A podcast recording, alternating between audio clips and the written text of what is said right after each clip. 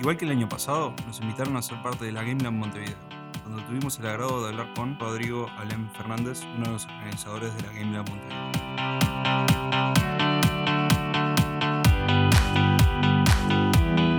Bueno, Rodrigo, ¿cómo estás? Todo bien, todo bien, Nico. Gracias por la invitación. Gracias a vos. Bueno, contanos un poco quién sos vos, un poquito por arriba. ¿no? Ahí va. Mi nombre es Rodrigo Alén Fernández. Soy este, desarrollador y diseñador, eh, eh, perdón, desarrollador, diseñador y productor de videojuegos. Y estoy involucrado también en toda la parte de desarrollo de eventos relacionados a la industria. Estoy involucrado en la cámara de videojuegos, que después podemos entrar más en detalle con eso. Y si hay que resumirlo, te digo básicamente que es este, hago, enseño y fomento el desarrollo de videojuegos acá en Uruguay. Ta, llevo unos siete años ya metido en la industria, trabajando en diversos tipos de proyectos y estoy ahí ya. Ahí. Sí, sí, sos- también sos un poco, por lo que veo yo, ¿no? un poco la cara también de, de lo que es la industria de videojuegos. Una de las caras, ¿no? Una o sea, en ese sentido, Sí, una de las caras, perdón. claro, tenemos eh, eso de que hay mucha camaradería en la industria. Nos interesa mucho eso de que compartir las experiencias que ha tenido cada estudio, todo lo que ha servido, las, las cosas buenas, las malas, cosas de ir fomentando y creciendo de a poco entre todos, ¿no? O sea, sumar, ir sumando. Bueno, y vos estuviste también involucrado con la Game Lab del año pasado. Sí. Sí. Sí, sí. Y con esta, eh, ¿ves diferencias? ¿Ves una, una buena evolución? Con, no solamente con, con el evento en sí, sino con los videojuegos que están presentando, que están hablando. Sí, lo interesante es que, que pasó desde el año pasado a este es este, en la parte de exposición, que viste que el Game Lab tiene dos áreas, tiene la parte de las charlas y tiene la parte de la exposición. Hay estudios nuevos, Ujú. que algunos de los cuales nunca había escuchado hablar y es medio raro porque los que estamos metidos más en la parte de fomento y todo eso, solemos saber quiénes están Sí. tratando de, tienen algún proyecto medio germinal o algo por el estilo. Y es bueno ver caras que nunca habíamos visto o nombres que nunca habíamos escuchado hablar. Claro. Porque eso habla bien de que Sí, tipo, sí, nada, sí. los esfuerzos están funcionando. Este, en la parte de exposición aumentó mucho, que es bueno, es súper interesante ver caras nuevas. En la parte de las charlas tenemos perfiles nuevos también, que es súper interesante, súper progrado. De vuelta con el- la colaboración de, de, de GameLab, de, de la nave nodriza de. GameLab, digámoslo, de allá de Barcelona, que es toda la parte de Iván y Gonzo y todo eso. Y una evolución, la cantidad de gente, este, saturamos, me parece, de vuelta el auditorio, porque Sí. este, si pudiéramos meter más gente la meteríamos, pero hay un límite que Sí, nos sí. deja bomberos y la verdad que estamos recopados. Hubo una buena recepción porque el año pasado lo habíamos hecho gratuito, pero este año ya empezamos a cobrar entrada porque la idea es que sea un evento que justamente eh, tenga ese compromiso, ¿no? Y Claro. la entrada da un poco ese compromiso para la Sí, gente. aparte también es. eh, la persona que va a venir tiene más interés. ¿no? Sí, o sea, ahí hay, claro, generás como un pequeño filtro, pero para bien. Claro, De sí, que sí, justamente, o sea, si estás dispuesto a pagar por esto es porque te estamos trayendo contenido que en realidad no es algo que- para cualquiera. Es alguien que tiene que estar colgado con el tema. Sí, aparte, o sea, bueno, eh, parte de los speakers que, que han traído son gente de videojuegos bastante conocidos, son, o sea, al día de hoy se podría ser referentes por lo menos de este año o del año pasado. Por ejemplo, de The Witcher, Claro. que habló. Eh, yo soy poco de los videojuegos, pero conozco, jugué mucho ese juego. Ahí va. Este, y, y claro, o sea, es, es algo que si estás en el medio vale la pena, ¿no? Claro, es- o sea, los caballitos de batalla siempre tratamos de tener un par de caballitos, por lo menos, de batalla interesantes para más que nada el público general de videojuegos. No solamente gente que desarrolla, sino gente curiosa o fanáticos. Porque Claro. la idea del Game Lab no es específicamente desarrollar de videojuegos, sino que la idea es gente colgada, este, gente que le interesa el desarrollo, gente que está en el desarrollo, o de carreras hermanas, digámoslo, ingenieros a diseñadores en general, Claro. este, o artistas, y también gente que está en otros medios y dice, acá hay algo, y abrir un poco la cabeza de eh, no limitarse o enfrascarse en un único medio. Lo mismo videojuegos, ¿no? Que videojuegos no es el medio, sino que es Claro, un medio más medio. y abrirse el abanico de posibilidades de eso. Y bueno, y eh, en la parte de la industria acá, eh, me hablaste que sos parte de la cámara de, la cámara de videojuegos acá en Uruguay. ¿Qué vendría a significar eso para alguien que no sepa bien? Mirá, eh, como al arranque decíamos, ¿no? Que hay como buena onda, buena camaradería entre todos. Y en realidad la cámara surge eh, como una serie de etapas. Primero arranca eh, armándonos una especie de grupo de Google entre los desarrolladores, que lo bautizamos Maquinita.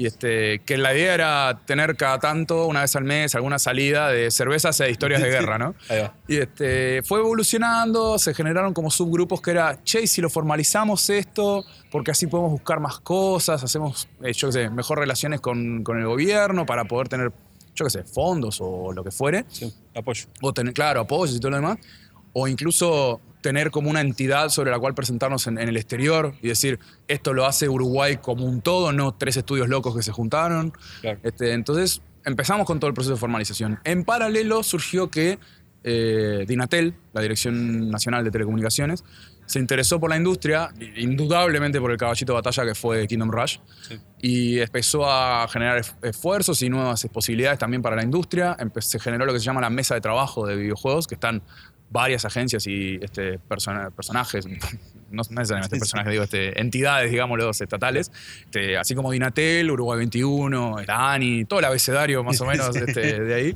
para generar justamente nuevas posibilidades, nuevas oportunidades, y se empezó a formalizar directamente ahí, decir, che, con la mesa y todo este apoyo estatal, capaz que nos conviene eh, efectivamente ser una cámara, ¿no? Claro. Hoy Game Lab se estaba formalizando definitivamente todo un proceso que ha sido medio largo y burocrático, in- inevitablemente, pero activamente la cámara ya en realidad existe Sí. como grupo de gente que fomenta y quiere que las cosas salgan a favor de la industria hace por lo menos un año y medio.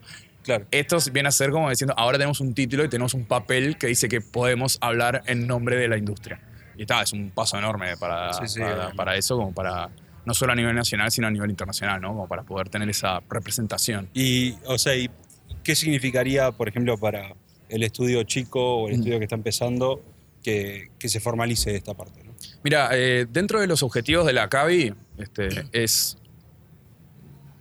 una de las cosas que hemos, o sea, como es fomentar o Sí. velar por los intereses de, la- de la- de las empresas de videojuegos, hay varios esfuerzos que se fueron haciendo durante todos estos años que al final del día estás ayudando en cualquier etapa de la vida de un estudio de videojuegos. ¿no? Sí. Entonces tenés, por ejemplo, desde quiero aprender videojuegos, ¿dónde puedo estudiar? Y tenés eh, la Universidad DOR, tenés AMAS, tenés BIOS, tenés este, Bellas Artes y todo lo demás. La gran mayoría de ellos están representados incluso acá en la exposición. Sí, sí. Uy, y yo no sé hacer un juego y no me animo, ¿cómo hago? Venite a una Game Jam, probá suerte, habla con gente, empezás a hacer, a hacer ruido y no sé qué. Tengo algo medio cocinado, pero no me animo, capaz que lo quiero terminar. como el concurso nacional de videojuegos? Está para eso, no sé qué. Ya tengo un estudio, necesito fondos, Ani, este, y capaz que necesito un poquito más de fondos, está Dinatel que tiene un par de llamados. Es algo más artístico, el MEC tiene un llamado. O sea, estamos tratando de abarcar Claro. de que en ningún momento, o sea, por más que este camino lo puedes hacer solo, obviamente, Sí, ¿no? sí, sí. Pero si necesitas ese apoyo, la cámara está generando esas como opciones, esas puertas para el, el- ya sea el desarrollador independiente, el, el solitario desde el principio, Claro. hasta el estudio incipiente o hasta el estudio establecido, ¿no? Y es Eh. un poco el, el- el- el plan feliz de que queremos hacer. O sea, en todo momento vos tenés alguna puerta a la cual golpear. Claro, claro. Bueno, y para redondear un poco, ¿cómo Mm. ves la evolución de, redondear entre comillas, Sí, sí. la evolución de la, de la industria uruguaya de- en la parte de videojuegos o, Este- a nivel regional, como lo que prefieras Es, hacer es- es muy, es muy interesante en Uruguay lo que, justamente lo que generó la mesa, en particular todo lo los esfuerzos que hizo Dinatel, porque Dinatel no solo tiene los llamados, sino que originalmente hizo un primer llamado abierto de estudios de videojuegos que le subsidiaban la mitad de la incubación en Ingenio. Entonces Ingenio se volvió esta especie de... No le gusta a Ingenio admitirlo, pero son una especie de incubadora de videojuegos también Sí, sí. ahora. Incluso medio que medio en broma, medio en serio, le decimos a, a los que están en la incubadora, le decimos el gueto de videojuegos, porque están todos ahí eh, to- todo el día muy unidos en, el, en- en Ingenio, que se volvió un barrio, se Sí, quiere. sí, sí, sí. Y este, Es que es, es una buena comunidad. Yo estando ahí lo, es- lo es vemos. re lindo, la verdad que se generó algo muy lindo ahí. Gracias a eso se generó esta como nueva camada, digamos, de estudios, Mm. que si te digo a nivel generacional sería como una tercera generación, porque primera generación sería lo que hizo Fernando Sasber o Frasca con Powerful. Road, Frasca y Batoví, que hasta el día de hoy sigue Sí. con Sasberro. Eh, es otro estudio legendario también. Sí. Y después este, la segunda camada te diría que fue lo que hizo Ironhide, que fue el que hizo el boom de las propiedades intelectuales propias, valga la Claro. redundancia.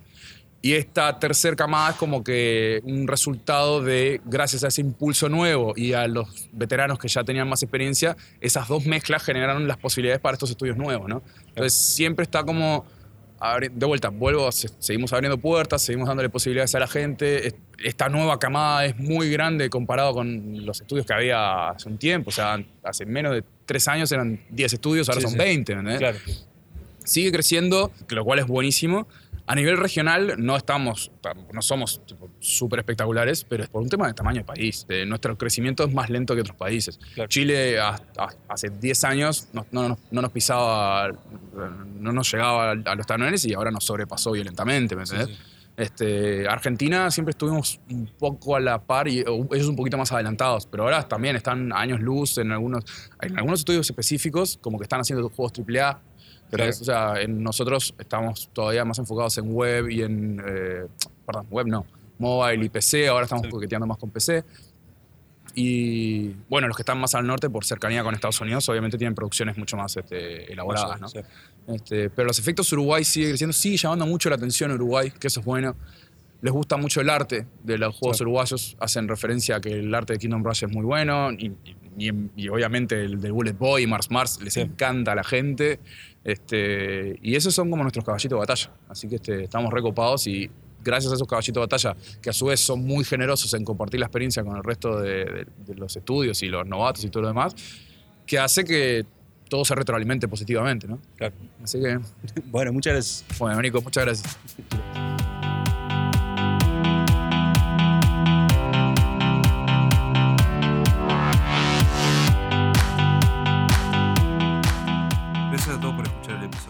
Querés saber más acerca de la GameLab Montevideo, puedes hacer clic en el link en nuestra página. Y si te gustó el episodio, déjanos un comentario en nuestro nuevo Facebook de Nico Presenta o rateanos en la plataforma que nos escuches. Quiero agradecer enormemente a todos los que compartieron este año conmigo y estamos en el 2017 con más episodios de Nico Presenta.